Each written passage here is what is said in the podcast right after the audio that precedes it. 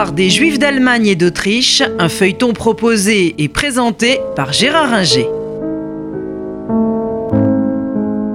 En Autriche-Hongrie, euh, on l'a dit en 1914, la mobilisation des Juifs ne pose aucun problème. Ils sont soldats dans l'armée de l'Empire, euh, qu'ils soient juifs autrichiens, hongrois, tchèques euh, ou polonais de Galicie. ce seront des soldats loyaux jusqu'à la fin, mais tous ces juifs vont se retrouver dans une demi-douzaine de pays à la suite de la défaite de l'Empire austro-hongrois et de l'armistice de 1918 ainsi que des traités qui vont suivre. On va trouver donc des juifs en Autriche, réduite à Vienne et un petit pays de 90 000 km. On en trouve un peu dans les territoires italiens, notamment à Trieste, qui était la troisième ville de l'Empire, euh, où les Juifs étaient très présents, parce que c'était le grand port de l'Autriche-Hongrie.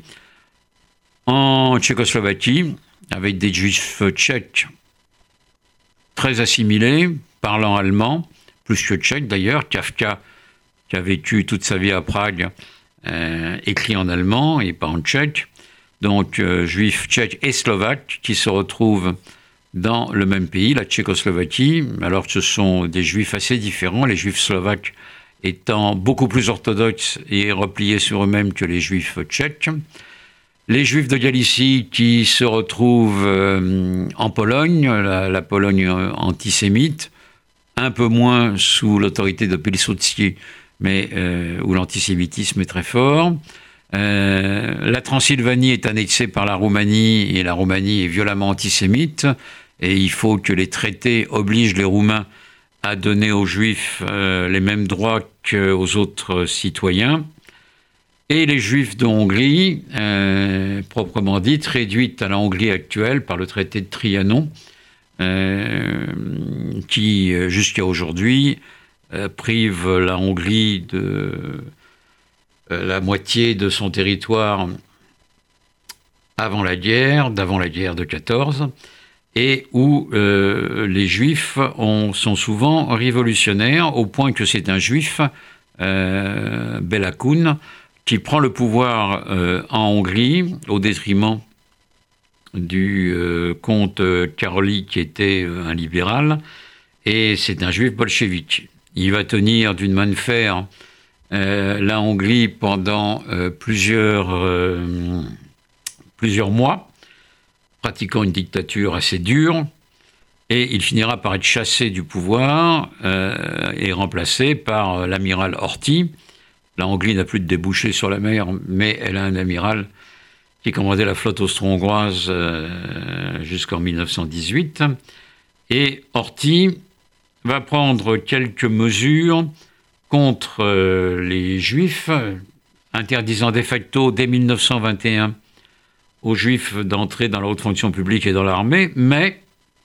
pour le reste, laissant les Juifs vivre à peu près tranquillement, ce fait qu'on aura en Hongrie des euh, nombreux Juifs à Budapest, moins dans les autres villes, mais à Budapest, qui seront des avocats, des médecins, des grands commerçants, des enseignants. Donc euh, une communauté juive un peu brimée, mais qui jusqu'en 1938 date où, comme en Italie, euh, prendra des mesures antisémites, qui vivra euh, relativement paisiblement, même si elle est discriminée et se heurte à un antisémitisme euh, réel. Euh, en Autriche, Vienne est la grande ville juive où il y a de nombreux intellectuels. On a parlé de Freud, de Schnitzler, de Max Reinhardt qui crée le festival de Salzbourg, euh, et de musiciens comme Berg ou Schoenberg,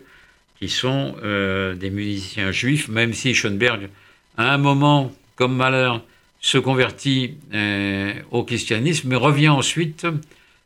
au judaïsme. Donc, jusqu'en 1938, Vienne reste une ville intellectuelle où les juifs peuvent vivre à peu près librement, euh, bien sûr face à des antisémites, mais où ils peuvent euh, exercer leurs différents talents. Et On le voit bien dans les ouvrages de Stefan Zweig et dans les mémoires d'un Européen où il raconte euh, son entre-deux-guerres et peu à peu la montée des périls. Parce qu'en Autriche, bon, juste après la Première Guerre mondiale, il y a un gouvernement dirigé par un ecclésiastique, Monseigneur Seipel, qui est un antisémite, je dirais, traditionnel, mais qui ne prend pas de mesures particulières contre les juifs. Jusqu'en 1934, tout va bien, mais euh, le chancelier Dollfuss, qui est un national chrétien, en 1934 attaque les sociodémocrates à Vienne et il y a une véritable guerre civile qui se traduit par la défaite des sociodémocrates, parmi lesquels il y avait beaucoup de juifs. Mais Dollfuss est assassiné aussi par euh, les nazis qui veulent prendre le pouvoir et qui n'y parviennent pas, malgré avoir réussi l'assassinat de Dollfuss,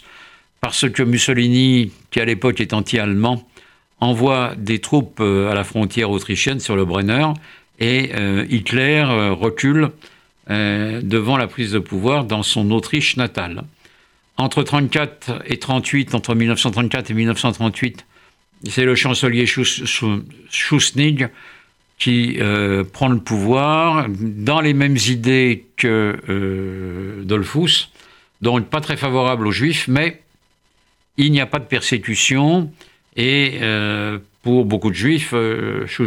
est un rempart contre Hitler. Mais en 1938, en mars, l'Allemagne envahit l'Autriche. L'Autriche devient allemande, c'est l'Anschluss,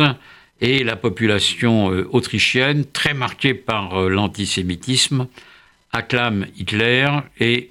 en Allemagne comme en Autriche, les jours sombres sont là. C'était l'histoire des Juifs d'Allemagne et d'Autriche, un feuilleton proposé et présenté par Gérard Inger.